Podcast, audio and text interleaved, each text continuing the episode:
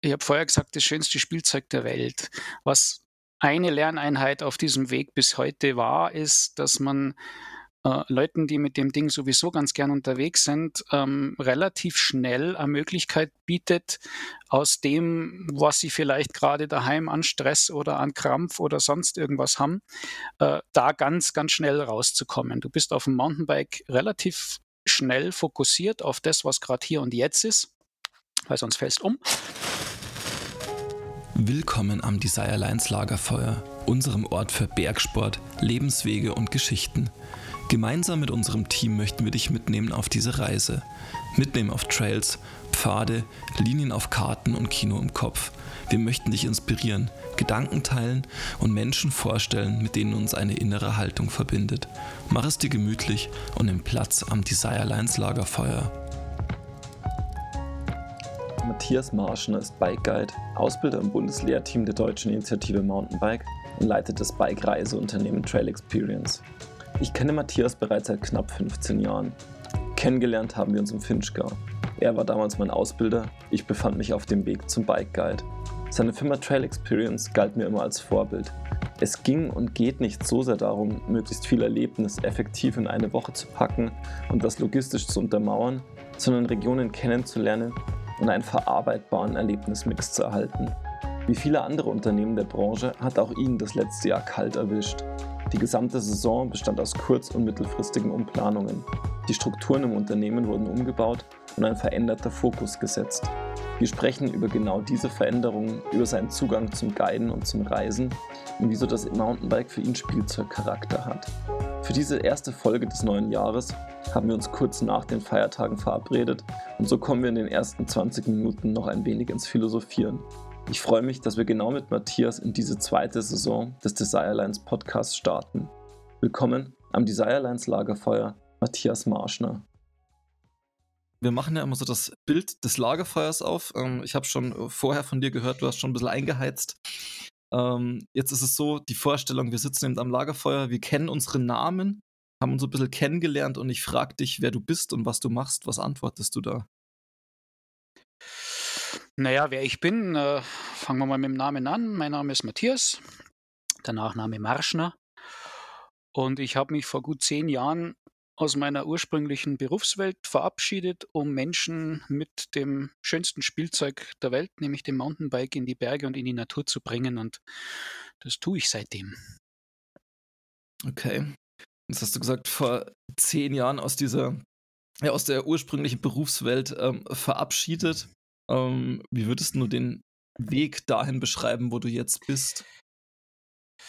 Naja, das war damals äh, eigentlich ein, ein, ein, mehrstufiges Ding. Ich bin Marketingmensch, habe studiert, habe in verschiedenen Medienhäusern gearbeitet, habe dann äh, eigentlich in dem Moment, wo die New Economy damals 2000, 2001 eigentlich schon so am Bröckeln war, auf einem New Economy Projekt gearbeitet, auf dem heißen Stein Malta und äh, habe aus dem heraus äh, bin ich in eine Unternehmensberatung hineingewandert und habe äh, jahrelang auf äh, relativ spannenden, aber unglaublich hochtechnischen oder virtuellen Projekten herumgearbeitet. Und habe in der Zeit das Mountainbike immer mehr und immer mehr für mich irgendwo gefunden, habe dann auch die ersten Alpenüberquerungen gemacht und habe angefangen, ähm, damals noch für einen Veranstalter hier in München Touren zu erarbeiten und ähm, Touren zu führen und das wurde dann immer mehr und immer mehr, weil es äh, irgendwie plötzlich für mich das Kompensationsmodell war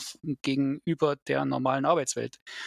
Weil ich gemerkt habe, was es für mich bedeutet, wenn äh, ich Menschen in die Natur führen kann und wenn da sowas wie Emotionen, Gefühle, Freudentränen äh, plötzlich eine Rolle spielen, die in meinem normalen beruflichen Wirken reichlich reduziert vorkamen. Und, ähm, und dann kam es irgendwann zu dem Punkt, wir hatten Trail Experience damals schon gegründet und das äh, wurde relativ schnell, relativ viel, auch viel Arbeit. Ja, und dann gab es den Punkt zu entscheiden, gehe ich jetzt eigentlich zurück in die Anführungszeichen auf seriöse Arbeitswelt eines äh, Marketingberaters, Coaches und äh, virtuell arbeitenden Menschen? Oder äh, gehe ich da voll, voll von dem Ganzen weg und ähm, werde Veranstalter, Reiseveranstalter, Eventveranstalter, Erlebnisveranstalter und das habe ich damals getan. Okay. Und lass uns vielleicht nochmal kurz in diesen, diesen Weg auch des Reiseveranstalters reinschauen, weil du hast ja schon gesagt, das ist relativ schnell, relativ groß geworden. Ähm, ich nehme euch mittlerweile schon so als ja den Mountainbike-Reiseveranstalter im deutschsprachigen Raum war. Also andere Reiseveranstalter, ähm, andere Guiding- und Fahrtechnikunternehmen blicken schon so ein bisschen auf das, was ihr in den letzten Jahren aufgebaut habt. Wie würdest du das beschreiben, was ihr da aufgebaut habt ähm, und was euren Ansatz vielleicht auch besonders macht? Um, ähm, das erste Mal, äh, manchmal werden wir, glaube ich, größer wahrgenommen, als wir tatsächlich sind, weil wir sind eigentlich von Anfang an ziemlich in der Nische gewesen. Es gab zu dem Zeitpunkt damals schon, ähm, gab es die Transalp-Veranstalter, namhafte Firmen, die teilweise auch schon damals zehn Jahre äh, irgendwo unterwegs waren. Und ähm, wir haben damals schon gesagt, dieses schneller, höher, weiter Prinzip, das wollen wir überhaupt nicht vermitteln. Und ähm, ich glaube, aus dem Ansatz heraus zu sagen, was ist denn eigentlich Mountainbike als alpine oder auch gar nicht mal so alpine sportliche Spielform, ähm, haben wir eigentlich relativ konsequent äh, eine gewisse Philosophie, die es auch heute genau so noch gibt wie in den Anfangstagen, auch wenn sie in der Ausprägung anders ist, entwickelt. Und das Zweite, was äh, eine ganz, ganz wichtige Rolle gespielt hat, ist, so richtig entstanden ist das Ganze aus dem Zusammentreffen von drei Menschen äh, innerhalb der Tätigkeit im Bundeslehrteam Mountainbike äh, hier bei uns in Deutschland. Ähm, denn da kam der eine mit einem sehr dezidierten Fahrtechniktrainer-Hintergrund und ich war sozusagen der Bikereise-Onkel. Und wir haben von Anfang an diese beiden Dinge gleichgewichtig und gleich wichtig äh, in das Gesamtkonzept reinentwickelt. Und damals waren wir dahingehend glaube ich, wirklich die ersten, äh, die das so ganz integriert vermittelt haben und ähm, auch unseren, unseren Kunden immer wieder auf den Weg geben. Wir sind nicht dafür da, dich als Erster auf den Gipfel zu treiben und irgendwelche Heldentaten dort äh, in irgendwelche Steine hineinzumeißeln, sondern wir sind eigentlich dafür da, dir das Mountainbiken als moderne, äh, verspielte äh, sportliche Betätigung mit einem hohen Natur- und Kulturbezug äh, darzubieten und äh, dich fit zu machen, dass du hm, vielleicht lockerer, entstresster, freier dich auf dem Mountainbike bewegst und dann eben dir die eine oder andere schöne Ecke auf dieser Welt oder auch bei uns hier in Deutschland zu zeigen, ähm, die vielleicht noch nicht so bekannt ist und vielleicht auch noch nicht totgeritten ist. Und aus dem heraus äh, haben wir uns auf den Weg gemacht und der Weg ist heute eigentlich immer noch genau derjenige, mit dem wir damals gestartet sind, auch wenn wir auf dem Weg natürlich sehr, sehr viel, teilweise auch schmerzhaft haben lernen müssen. Was sind so Sachen, die ihr schmerzhaft lernen musstet auf diesem Weg? Ich glaube, die Dinge, die jeder, der auf einem Weg ist, die eigene Passion auch zu einem beruflichen Bild äh, zu transformieren macht, nämlich zu erkennen dass er auf irgendeinem Wegstück, wenn es darum geht, das Ganze ein Stück weit auch vielleicht betriebswirtschaftlich zu professionalisieren oder äh, sich damit dann auch vielleicht äh, das tägliche Brot zu verdienen, sich eben ein Stück weit von der einen oder anderen rein emotionalen Herangehensweise auch zu verabschieden. Ich meine, wir haben in den Anfangsjahren naturgemäß und es war ja auch richtig, wirklich alles und jeden Handgriff selber gemacht was aber halt bedeutet, dass dein Weg ein relativ kurzer ist, weil du einfach irgendwann äh, keine weiteren Kapazitäten mehr hast mit deinen zwei Händen und deinen zwei Beinen. Und ähm, dann eben festzustellen, dass man auf diesem Weg sich eben mehrere Male äh, äh wirklich weiter orientieren muss. Ähm, da erkennt man dann teilweise schon, dass man sich eben auch mit seinen, mit seinen eigenen emotionalen äh, Grund, grundlegend, äh, Grunddingen auseinandersetzen muss und das eine oder andere auch vielleicht mal hinter sich lassen muss. Das sind so, so Lerndinge und ähm, wenn ich mir jetzt gerade die aktuelle Phase anschaue, die sicherlich wieder eine völlig neue für uns ist, ist, dass wir, glaube ich, gerade dabei sind, ähm, aus, aus all diesen Lerneinheiten und Phasen dieser über zehn Jahre jetzt gerade eigentlich vielleicht in Teilen sogar einen Schritt wieder, äh, Schritt wieder zurückzugehen.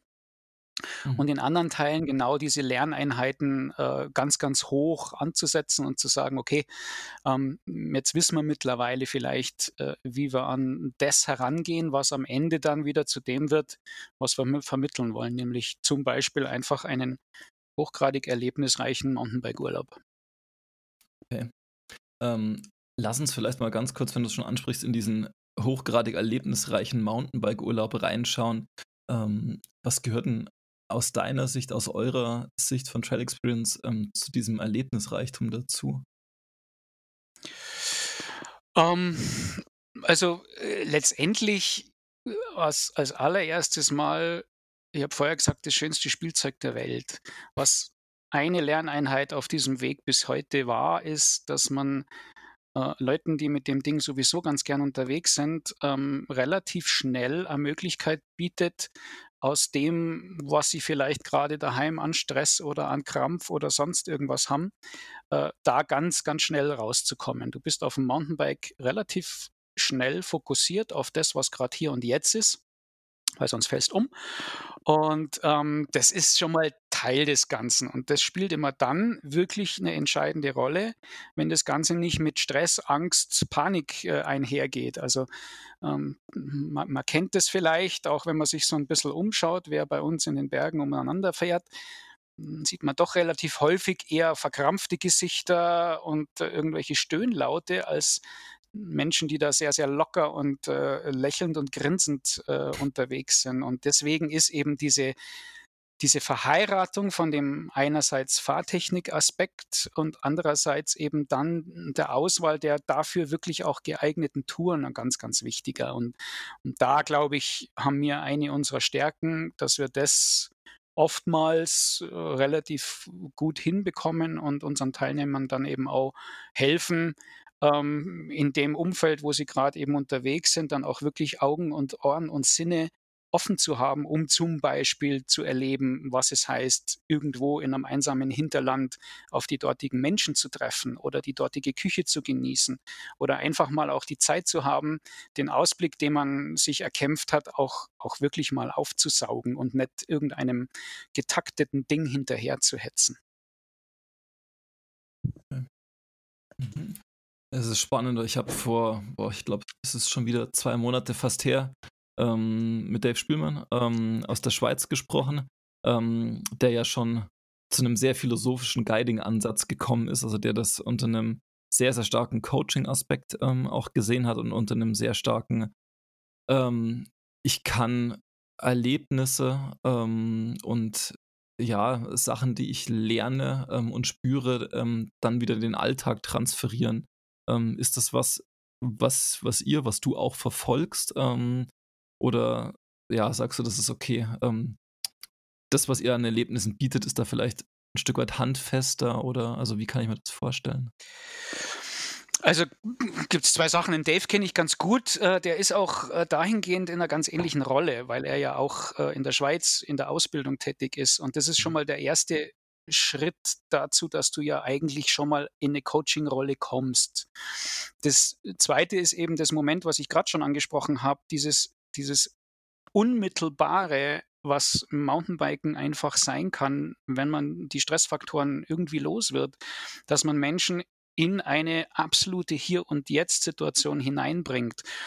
Und das Spannende für mich war, und da weiß ich, ich weiß nicht, wie viele Beispiele, ich bin auf Reisen, auf Touren, auf Camps, die ich selber mit begleitet habe, völlig unvermittelt schon in regelrechten Coaching-Situationen gewesen, wo aus irgendeinem Anlass, aus irgendeiner Intuition heraus ein Teilnehmer plötzlich am Abend bei einer Flasche Rotwein mit mir zusammensaß und über sein Leben geredet hat. Und ich habe mich dann schon immer wieder gefragt, warum passiert das?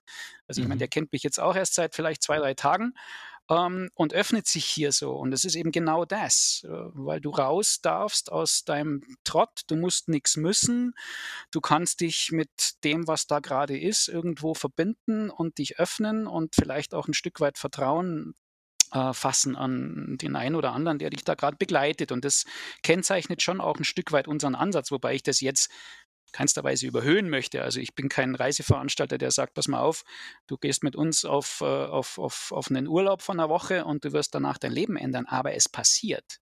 Und es passiert nicht so selten, äh, weil Menschen einfach ein Ventil finden, ähm, wo sie ja vielleicht ein paar Entscheidungen auch treffen können. Und ähm, eins kann ich versprechen, du wirst nicht so arg lange warten müssen. Irgendwann im Verlauf dieses Jahres äh, wird man ein Pflänzlein sehen, was genau dieses Momentum aufgreifen wird und ähm, mal in eine völlig andere Welt transferieren, wo es dann tatsächlich geht, äh, darum geht, eben dieses Thema Sport, Mountainbiken in der Natur zu verbinden mit anderen Dingen, die im täglichen Leben vielleicht eine Rolle spielen und daraus eben auch zu lernen. Also das ist durchaus ein Weg, den ich derzeit sehr aktiv bestreite, ohne jetzt den Weg von Trail Experience auch nur in irgendeinem Mühe zu verlassen. Aber ich glaube, dass da auch die Zeit gerade reif ist, ähm, da noch ja, ein weiteres Betätigungsfeld, ein weiteres Feld, wo man die Dinge eben wirklich auch zur Anwendung bringt, äh, aufzumachen und auszuprobieren und da auch weiter zu lernen. Hm. Finde ich tatsächlich einen ganz, ganz spannenden und interessanten Ansatz. Ähm, auch das, also dieses Erlebnis, was du beschreibst, ähm, dass die Leute sich öffnen, dass sie äh, ja in einem gewissen Maße loslassen können plötzlich ähm, und dann ins Reden kommen, ähm, ist was, was ich tatsächlich auch die letzten Jahre, ähm, als ich noch mehr geguidet habe, auch das ein oder andere Mal erlebt habe. Ich finde es tatsächlich immer so ein bisschen schwierig, ähm, also diesen Umgang damit, ähm, weil tendenziell ich keine psychologische ähm, oder keine sehr dezidierte psychologische Ausbildung habe, wenn ich mal das, was ich im Lehramtsstudium gemacht habe, außen vor lasse, was sehr, sehr wenig war. Ähm, also ist immer so ein bisschen die Frage für mich dort, wie gehe ich damit um, weil irgendwie ist ja doch so ein, äh, als Guide mit einem professionellen Hintergrund. Ähm, also das heißt, ich bin nicht mehr die reine Privatperson, die dort spricht, ähm, habe aber tendenziell auch einfach nicht den professionellen Hintergrund, jemanden dort anzuleiten. Ähm, das ist schon, also was mich jetzt auch die letzten Jahre so ein bisschen begleitet hat in der Frage, ähm, wie gehe ich damit in der Ausbildung auch um?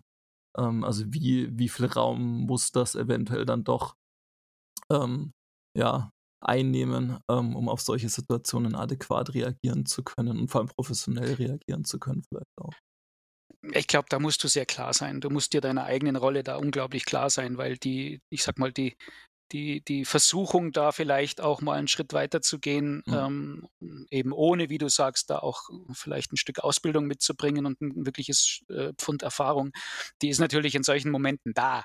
Und da bin ich schon sehr, sehr klar und sage so, an dem Punkt äh, müssen wir jetzt in irgendeiner Form eine, eine, neue Vereinbarung treffen, weil das ist jetzt nicht mehr meine Rolle, da jetzt weiter reinzugehen. Aber mhm. allein, dass es sich zeigt und ich glaube, da spielt jetzt dann auch, weil du ja auch gerade gesagt hast, gerade in den letzten Jahren, es spielt einfach auch die Zeit und das, was mit uns gerade so in den letzten, ich will gar nicht sagen, jetzt dieses vergangene Jahr, was sowieso ein besonderes war, aber auch die letzten Jahre davor, was da so passiert in der Gesellschaft, das spielt einfach da auch mit rein, dass mehr und mehr Menschen, die man so trifft, äh, durchaus Sehnsüchte haben, ein Stück weit sich auch äh, mal öffnen zu können und, und eben nicht beispielsweise die Hamsterrolle oder die schneller höher weiter Rolle in der Firma, in der sie arbeiten oder den Druck, den sie als Selbstständiger sich täglich aufdrücken, äh, zu leben, sondern eben dazu in, in, in eine völlig andere Welt zu geraten, wo sie vielleicht auch genau die Rolle, die sie sonst haben, vielleicht der Beste zu sein, nicht sein, nicht haben müssen. Aber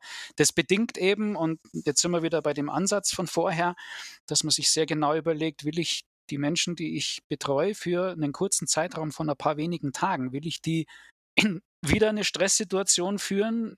Will ich mhm. alles tun, dass sie vielleicht diesen Stress eben zumindest in diesen Tagen nicht erleben, sondern eben positive Erlebnisse, Endorphine und alles Mögliche, einen schönen Cocktail, ähm, der aber eben sehr positiv äh, ausgerichtet ist.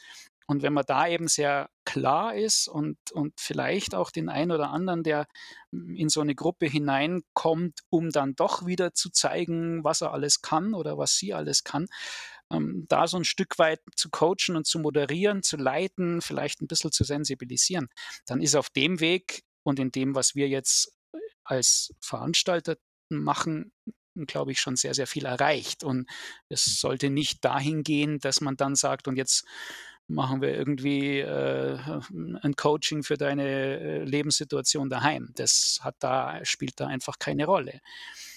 Aber da jetzt sozusagen bewusst von einer ganz anderen Seite herkommend und äh, da bin ich derzeit auch eben dabei, mit tatsächlich mit Profis aus den jeweiligen Bereichen mich auszutauschen und eben zu sehen, wo sind denn die Schnittstellen, an denen man mal ansetzen kann.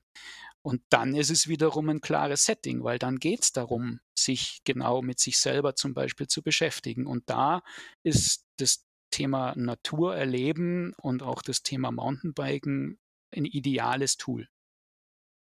Jetzt kommen wir mit dem, was du sagst, dem Jetzt ja auch so ein bisschen näher. Und ich finde es ganz spannend, du hast gerade gesagt, du nimmst einen gesellschaftlichen Wandel so die letzten Jahre wahr, dass mehr und mehr Leute, ähm, ja, wie du sagst, aus diesem, aus einem gewissen Hamsterrad ausbrechen wollen ähm, und irgendwie, ja, weiß ich nicht, ihren Alltag vielleicht auch verändern. Ähm, glaubst du, dass das ein gesamtgesellschaftliches Phänomen ist oder ist das, weiß ich nicht, eine durchaus privilegierte Blase, in der wir uns da als irgendwie als Mountainbike-Ausübende bewegen oder also oder wo kommt das auch her? Ähm, also wie, wie siehst du diesen gesellschaftlichen Weg dort gerade so sehr dezidiert?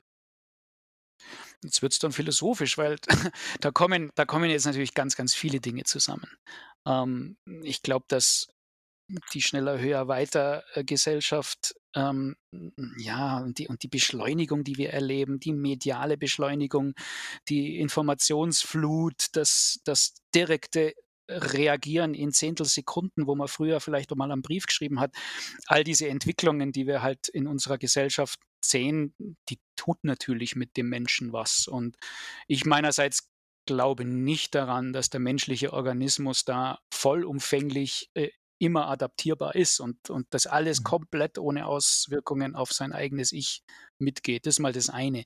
Das zweite ist sicherlich, dass wenn wir jetzt hier bei uns in Deutschland zum Beispiel in einer Gesellschaft leben würden, wo die Mehrheit der Leute jeden Tag ums eigene Überleben kämpfen und schauen müssen, ob sie am Abend noch mal was zu essen kriegen, dann würden sich ganz viele Fragen nicht stellen, die wir uns heute stellen. Ja, die, die Sinnhaftigkeit meiner Arbeitswelt oder der Sinn meines Lebens, sondern da geht es darum, kriege ich das heute Abend hin und darf ich morgen früh wieder, wieder aufwachen. Aber wir leben nun mal dieser Gesellschaft, die wir uns in den letzten 50, 100 Jahren gebaut haben und die äh, einerseits ein Stück weit irgendwo auch entmenschlicht, einfach auch schon durch technologische Entwicklungen, die wir da derzeit sehen oder auch schon in den letzten Jahrzehnten immer wieder wellenartig sehen und irgendwo verkraften. Da bleiben natürlich auch immer wieder mal Teile einer Gesellschaft auf der Strecke. Und auf der anderen Seite ähm, hast du halt äh, eben die Möglichkeit, heute in der Gesellschaft dich zu fragen, ist es das eigentlich, was ich und warum ich lebe, oder gibt es da noch mehr? So, und dann, wenn wir jetzt noch aktueller werden, ähm, wenn man dann sieht, äh, was jetzt in diesem Jahr passiert, wenn wenn die Spannung von außen letztendlich in, in jeglicher Hinsicht erhöht wird und es überall zu irgendwelchen hm, Auswüchsen und Ausbrüchen und zu einem äh, aufeinander einschlagen in den sozialen Medien und was wir alles da jetzt dieses Jahr erlebt haben, kommt, dann sieht man, dass es einfach eine ganze Reihe an Dingen gibt, auf die wir als Gesellschaft und jeder Einzelne halt schon seit langem mal hätte draufschauen können, weil das wird jetzt gerade schön nach oben gespielt. Lass uns mal tatsächlich so bei dem vergangenen Jahr bleiben ähm, und vielleicht tatsächlich nochmal auf dieser gesellschaftlichen Ebene. Ähm, was meinst du mit nach oben gespielt, äh, gespielt auf der einen Seite? Und auf der anderen Seite, ähm, ist das was, wo du das Gefühl hast, das macht sich in deinem realen Leben bemerkbar oder ist das was Digitales? Mmh ist auch eine große Frage. Da könnten wir jetzt allein, glaube ich, äh, einen Abend mit füllen. Ähm, ich ich glaube schon, dass es sehr viel Reales gibt, was wir auch alle wissen, wo wir drauf schauen sollten als, als Gesellschaft, die wir hier in unseren westlichen Breiten äh, unser Leben führen. Ähm, das Thema Umwelt als eines der ganz, ganz großen Faktoren ist mit Sicherheit äh, da eines der stärksten Punkte. Da wissen wir seit Jahren und Jahrzehnten, was wir hier alle tun. Und da nehme ich mich überhaupt nicht aus. Ähm, und wir machen es einfach, weil unser System und die Mechanismen, die in der Gesellschaft so laufen, ähm, uns das erlauben. Und jetzt ist dieses Jahr gekommen äh, mit äh, einem Virus, was alle möglichen Dinge anstellt. Aber wenn man sich jetzt mal rückblickend dieses Jahr anschaut und sich auch anschaut, mit welcher skalpellartigen Präzision es in den ein oder anderen Missstand äh, reinsticht und aufzeigt, schaut her, so geht es da nicht. Und da kannst du ganz viele Beispiele aufführen, ob das jetzt die industrialisierte Fleischproduktion äh, ist, ob das in der Landwirtschaft ist, äh, wo man irgendwelche Pflückerkolonnen durch halb Europa karrt, ob es äh, überhaupt äh, die Herstellung von, ähm, von, von landwirtschaftlichen Produkten ist oder auch in ganz anderen Ebenen, wo es gesellschaftlich äh, wehtut ähm, dann sehen wir natürlich, glaube ich, sehr reell und sehr spürbar, ähm, dass es da Dinge gibt, die schon längst danach schreien, verändert zu werden. Und in der digitalen Welt, ich glaube, das ist nochmal ein ganz eigenes Phänomen. Ich sehe das gar nicht nur jetzt digital. Ich finde die Art und Weise in der digitalen Welt einmal überhaupt Informationen zu finden und und sich auch selber zu überlegen, kann ich dieser Information jetzt gerade glauben? Und auf der anderen Seite die Art und Weise, wie in der digitalen Welt meist versteckt hinter einem Avatar kommuniziert wird. Und ich habe vorher gesagt, aufeinander eingedroschen wird das ist, glaube ich, gerade eine Phase, durch die wir jetzt alle durch müssen und äh, wo ich nur hoffen kann, dass wir als Gesellschaft Wege finden, hier wieder mit einem respektvollen, äh, volleren Umgang miteinander unterwegs zu sein. Ja, aber das ist, glaube ich, jetzt ein Thema, wenn wir das Fass jetzt aufmachen und da überall reinschauen. Ähm, ich glaube, das sind, das, das, das ist, das ist sehr, sehr, sehr groß. Ich mache mir, um es mal runterzubrechen, schon sehr viele Gedanken jetzt gerade als Veranstalter, der jetzt in dem vergangenen Jahr phasenweise nichts veranstalten durfte und sich dementsprechend natürlich schon viele Gedanken hat machen müssen, mache ich mir schon auch Gedanken über die Art und Weise, wie wir Erlebnisse erlebbar machen und ob wir in Zukunft das in völlig gleicher Weise weitertreiben wollen. Und da gibt es mit Sicherheit Ansatzpunkte, wo man sich da sehr wohl die Frage stellen kann, sag mal, was mache ich hier eigentlich? Und wie kann ich das denn nicht äh, irgendwo ein bisschen zukunftsfähiger hinkriegen? Und das wird sicherlich für so eine kleine Organisation, wie wir das jetzt sind, äh, ein Weg werden von ein paar Jahren, sich da umzuorientieren und weiterzuentwickeln. Und ich glaube, wenn, wenn ein, ein gewisser größerer Teil unserer Gesellschaft einfach im Kleinen anfänge, hier sich äh, einfach mal ein paar richtige Fragen zu stellen und eben nicht nur äh, drauf zu hauen, sondern sich mal selber an die Nase zu nehmen und zu sagen, was wäre denn, wenn ich es jetzt heute nochmal völlig neu überlegen könnte und ich würde es jetzt vielleicht schlauer machen, wie sähe das aus? Dann würde aus dem vergangenen Jahr, äh, glaube ich, eine, ja, eine ziemliche Bewegung und auch ein ziemliches Potenzial entstehen können. Ob das so wird, werden wir sehen. Dafür sind wir gerade, glaube ich, in einer zu schwierigen Phase, was die allgemeine Stimmungslage angeht, als dass man da jetzt direkt die positiven Auswirkungen vorhersehen kann. Jetzt hast du gesagt, mit den ja doch massiven gesellschaftlichen Herausforderungen, ähm, vor denen wir ja auch stehen, ähm, und dem, was du als Reiseveranstalter tun kannst, tun möchtest über die nächsten Jahre, was du adaptieren möchtest, ähm, glaubst du, dass sowas wie Mountainbike einen positiven Einfluss in den Bereichen haben kann? Ähm, und wenn ja, wie schauen die aus? Ähm, gut, ich äh, sehe das natürlich vielleicht jetzt aus einer gewissen rosaroten Brille heraus, mhm. aber natürlich ist Mountainbiken eine Betätigung, die sehr viele positive Effekte hat. Ähm, das können aber auch äh, andere äh, Betätigungen in ähnlicher Form draußen in der Natur sein. Das muss nicht zwangsweise mit dem Fahrrad sein.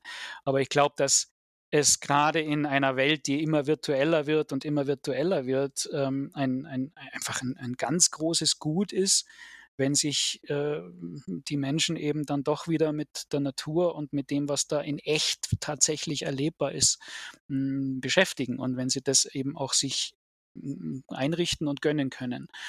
Und ähm, da, wenn man sich jetzt überlegt, äh, mit anderen Sportarten, die man auch so gerne in großen Massen betreibt, dann ist das Mountainbiken im direkten Vergleich schon auch eine, eine Sportart, die, wenn man jetzt den Ressourcenverbrauch anschaut, wenn man jetzt die Auswirkungen auf die Gesundheit äh, sich anschaut, ähm, insgesamt sicherlich recht positiv ab, äh, ausfällt. Und von der Seite her, glaube ich, ist das Potenzial, dass das Radfahren, nennen wir es jetzt mal ganz pauschal so, den Höhenflug, den es jetzt gerade das vergangene Jahr erlebt hat, dass sich das weiterentwickelt wird, ist mit Sicherheit gegeben. Und hm, darauf baue ich natürlich jetzt auch ein Stück weit als Veranstalter und stelle mir hm. fast täglich die Frage, hm, verändert sich denn das, was die Menschen suchen werden oder was sie vielleicht auch finden wollen, ohne dass sie wissen, dass sie es suchen? Und das wird sicherlich spannend zu sehen, ob die Konzepte, mit denen man vor fünf, vor zehn, vor 15 Jahren ähm, derartige Erlebnisse veranstaltet hat, ob die dann in fünf oder zehn Jahren immer noch tragfähig sind oder ob es da andere gibt. Und ich glaube, dass es da durchaus auch Entwicklungen wird geben dürfen und auch geben müssen. Okay, weil sich die Zielgruppen ändern oder also warum?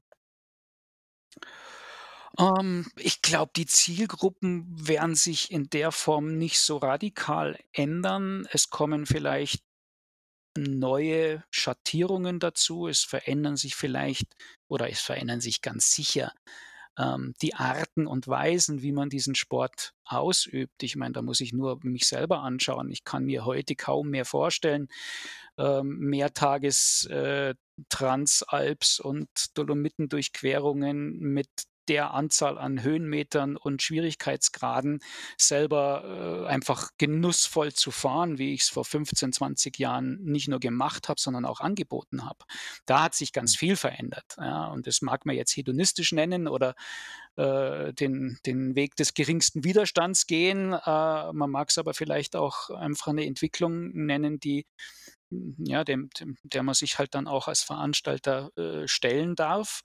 Ähm, da tut sich sicherlich einiges. Ja. Lass uns vielleicht nochmal wirklich so ganz konkret in das letzte Jahr schauen und mal ein bisschen weg vom Erlebnis, ähm, weg vom Produkt, so ein bisschen zum Unternehmen tatsächlich hin. Ähm, ich gehe mal stark davon aus, ihr werdet auch so grob wahrscheinlich mit der Absage die ITB diese komplette Tragweite ähm, wahrgenommen haben, was da jetzt so passiert. Ähm, wie seid ihr zu dem Zeitpunkt ähm, damit umgegangen? Also was waren so eure ersten Gedanken? Ähm, was waren die ersten Handlungen auch? Das, also die, die Zeit, wenn ich mir die, diese Phase so Januar, Februar, März des vergangenen Jahres und dann auch weiter April, Mai, wenn ich mir das nochmal zurückhole, was das für eine eine Achterbahn, auch eine emotionale Achterbahn war, das ist schon fulminant. Ja? Und du sagst genau richtig, die ETB war eins von diesen, äh, von, von, ja, von diesen Zeichen, wo wir wussten, jetzt kommt irgendwas Großes, was wir noch nicht so richtig greifen können, mhm. aber das ist jetzt mal, äh, das ist jetzt mal enorm. Ähm, für uns selber war es noch viel drastischer, weil wir genau zu dem Zeitpunkt ähm, nach einem halben Jahr Entwicklung eines Projektes auf dem Sprung waren, ähm, ich sage jetzt mal, den, den, den, den Fuß über den Teich zu setzen und uns internationaler aufzustellen durch eine, eine verstärkte Kooperation und gegenseitige Teilhabe etc. Ähm, und, und du baust letztendlich so einen strategischen großen Schritt für dich auf und, und arbeitest da über ein halbes Jahr dran. Und es scheint alles perfekt zu passen und die Synergien sind so weitreichend, dass man denkt, das, das gibt es ja eigentlich gar nicht, wie gut das wird funktionieren können. Und dann hatten wir noch einen, einen Termin vereinbart, wo es dann um die finalen Verhandlungen ging und der war genau in dieser Zeit. Und dann haben wir einen Anruf gekriegt mit der ganz konkreten Frage, sag mal, könnt ihr erfassen, was da gerade auf uns zurollt? Da wusste man, da schwappt gerade irgendwas aus China, was wir noch nicht so richtig mhm. begreifen können. Und ähm, dann ging das in den kommenden Wochen eigentlich von Woche zu Woche, dass wir sahen, jetzt ändert sich gerade unsere Welt und die ganzen Parameter, an denen wir jetzt über ein halbes Jahr, eigentlich fast ein Jahr gearbeitet haben, die werden binnen weniger Wochen vom Tisch gefegt. Und aus diesem strategischen Schritt wurde wenige Wochen später die Erkenntnis, jetzt müssen wir uns überlegen, nachdem wir uns als Veranstalter als ja, ausgeschaltet äh, mehr oder weniger dasitzend äh, wiederfanden, was das jetzt für uns ganz konkret als ja, als Inhaber und als wirtschaftlich Verantwortlicher heißt. Und die Fragestellung war innerhalb von wenigen Tagen eine völlig andere. Und ähm, das war schon eine Zeit, die, äh, meine Herren, also ich weiß noch, wie viele Veranstaltungen wir noch versucht haben zu verschieben, erst mhm. zeitlich zu verschieben, dann örtlich zu verschieben und haben dann irgendwann gemerkt, äh, kaum, dass wir diesen Plan auch nur irgendwie skizziert hatten und angefangen haben, neue Hotels zu suchen und die Teilnehmer zu informieren, war die Zeit schon wieder an uns vorbeigerast. Und irgendwann habe ich dann gesagt, Freunde, wir sind hier gerade irgendwo auf einem reißenden Fluss und meinen mit unserem kleinen Ruderbötchen gegen diese Wellen ansteuern zu können. Und darum geht es jetzt gerade überhaupt nicht mehr, sondern jetzt geht es darum, die Ruder hochzunehmen und, und in diesem Fluss irgendwie nicht zu kentern. Das ist unsere einzige Aufgabe jetzt gerade. Ähm, und das Anlanden wird uns jetzt gerade nicht gelingen, weil dafür ist jetzt ähm, zu viel Wasser, zu viel Felsen und zu viel Strom um uns herum. Und dann haben wir versucht, äh, die, ja, die Schlussfolgerungen daraus zu ziehen und zu sagen, wir, wir machen uns jetzt bereit, dass wir nicht kentern. Und das ist uns, glaube ich, relativ gut äh, gelungen in dem vergangenen Jahr. Und wir haben da natürlich extrem viel lernen müssen und dürfen in der Zeit. Okay, durch wodurch habt ihr das geschafft? Also ey, ey, ganz, nee, ganz, ganz, ganz banal die Erkenntnis, dass man eine Struktur aufgebaut hat, die, wenn man sie dann so beibehalten würde, aber man eben für Phasen, die man noch nicht mal in irgendeiner Form planen kann, aus dem Geschäft genommen ist durch behördliche äh, und regierungsseitige Entscheidungen oder einfach schlichtweg die normative Kraft des Seins. Äh, und dass man da eben mit diesen Strukturen mal ordentlich ins Gericht gehen muss und sich überlegen muss, braucht es das eigentlich, um wirklich das, was unsere Vision und unsere Mission ist, äh, auf die Schiene zu bringen. Und wir haben natürlich im ersten Schritt geschaut, was braucht es denn gerade alles nicht. Und wir haben uns dahingehend deutlich verschlankt und deutlich schneller und flexibler gemacht, haben uns sehr genau überlegt, wo verlieren wir einfach Zeit, wo verlieren wir Kraft, weil wir immer wieder zu komplizierte Dinge viel zu verfahren tun. Und, und da haben wir sicherlich aus der Not heraus äh, Dinge gemacht, die man vielleicht, äh, wenn man selbstkritisch ist, in den fünf oder hm, wie auch immer Jahren davor auch schon längst hätte machen müssen. Das heißt, massiv digitalisiert und Strukturen angepasst, oder? Genau, also ganz einfach die Kostenstruktur durchgegangen und äh, Mhm. Äh, sich überlegt, was machen eigentlich die Autos, die wir da alle haben? Was macht eigentlich das große Riesen, also für uns äh, relativ große Büro, was, was wir da Mhm. führen? Was machen eigentlich die ganzen Infrastrukturen, die wir, die wir selber äh, ins Leben gerufen haben, die wir zum Teil selber finanziert haben? Sind die eigentlich heute und auch dahingehend, was wir zukünftig machen wollen, überhaupt noch, äh, sind die noch, sind die noch zukunftsträchtig? Wie schaut denn dann ganz konkret deine, deine Planung für 2021 aus? Also unter welchen Prämissen hast du dieses Jahr geplant dann? Ähm, entspannt sein. entspannt sein und ähm, wissen, dass wir es so oder so hinbekommen werden. Also ja, wir haben, glaube ich, eine richtig schöne Saison äh, mit schönen äh, Reisen, mit schönen Camps, mit schönen Fahrtechnikprogrammen äh, aufgebaut. Ähm, da kommt auch noch einiges dazu. Und wir haben das Ganze, glaube ich, auch in dem Jahr gelernt, so zu flexibilisieren, dass wir der jeweiligen Situation uns entsprechend anpassen können. Kein Mensch weiß, was in zwei, drei, vier, fünf, sechs Monaten die Rahmenfaktoren sein werden, unter denen wir veranstalten. Ja, also wenn man sich dieses Jahr, das vergangene anschaut, dann hat das bis in den Mai gedauert, bis wir irgendwie eins zu eins, also sprich wirklich als Personal Trainer überhaupt erst mal raus durften. Meine Annahme ist, dadurch, dass wir jetzt in dieser äh, sogenannten zweiten Welle, vielleicht ist es ja sogar schon die dritte, ähm, drinstecken. Ich glaube, dass wir jetzt einfach stich, schlichtweg zeitlich ein Stück weit früher unterwegs sind, dass man an und für sich mehr weiß. Ähm, gleichzeitig sehen wir natürlich auch, dass eine gewisse gesellschaftliche Ermüdung dem Thema gegenüber äh, stattfindet. Ich glaube aber, dass ich sehr froh bin, dass ich derzeit kein Winterveranstalter bin und kein Mhm. Ähm, aber dass wir irgendwann in zwei, drei Monaten eine gewisse äh, ähm, ja, 'ne gewisse Lockerung wieder sehen werden und dass das Thema raus in die Natur früher, als es im vergangenen Jahr der Fall war, wieder möglich sein wird, ja. Und ob das jetzt einen Monat früher oder einen Monat später stattfinden wird, mein Gott, das kann momentan überhaupt keiner keiner vorhersehen. Also, ich ich plane sicherlich ein Jahr, wo wir auf reduziertem Gesamtumfang im Vergleich zu vorletztem Jahr agieren. Mhm. Ähm, wir sind relativ froh über die Reaktionen gerade in den letzten, ich sag mal, vier, fünf, sechs Wochen, ähm, wo doch äh, unsere Kunden das, was wir ihnen anbieten, jetzt wirklich annehmen und buchen.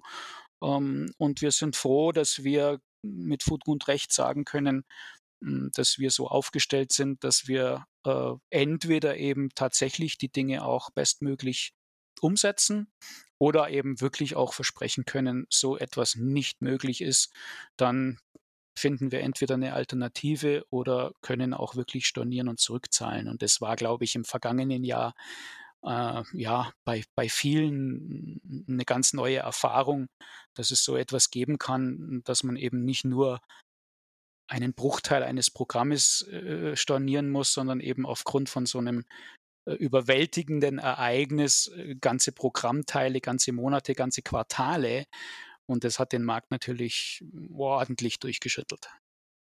Ja, bin ich tatsächlich auch noch so ein bisschen gespannt, was da passiert, weil ich fand es schon sehr, sehr, ja, nennen wir es mal schwierig, ähm, irgendwie dieses Jahr, ich weiß nicht, war es April, glaube ich, ähm, wo irgendwie, ich glaube, drei oder vier Tage ähm, nach dem ersten Lockdown oder am dritten oder vierten Tag des ersten Lockdowns ähm, einfach mal die ersten großen Reiseveranstalter direkt Konkurs angemeldet haben, ähm, weil die Liquidität einfach nicht mehr da war. Also das war der absolute Wahnsinn, ähm, wie diese Branche im Großen, also im Massenmarkt tatsächlich da auf, auf Pump lebt. Ähm, und ja, aber da siehst du, was ich vorher gemeint habe. Da ja, tatsächlich siehst du, was ich vorher gemeint habe. Da kommt eben so ein, so 'n Virus um die Ecke, will sich auf seinen, äh, auf, auf, auf, auf seinen ähm, äh, Menschen draufsetzen, äh, um, um zu überleben und sticht, wie gesagt, genau da rein, wo es weh tut. Und das zeigt halt nichts anderes, als dass da ein System gelebt wird in dieser Tourismusbranche,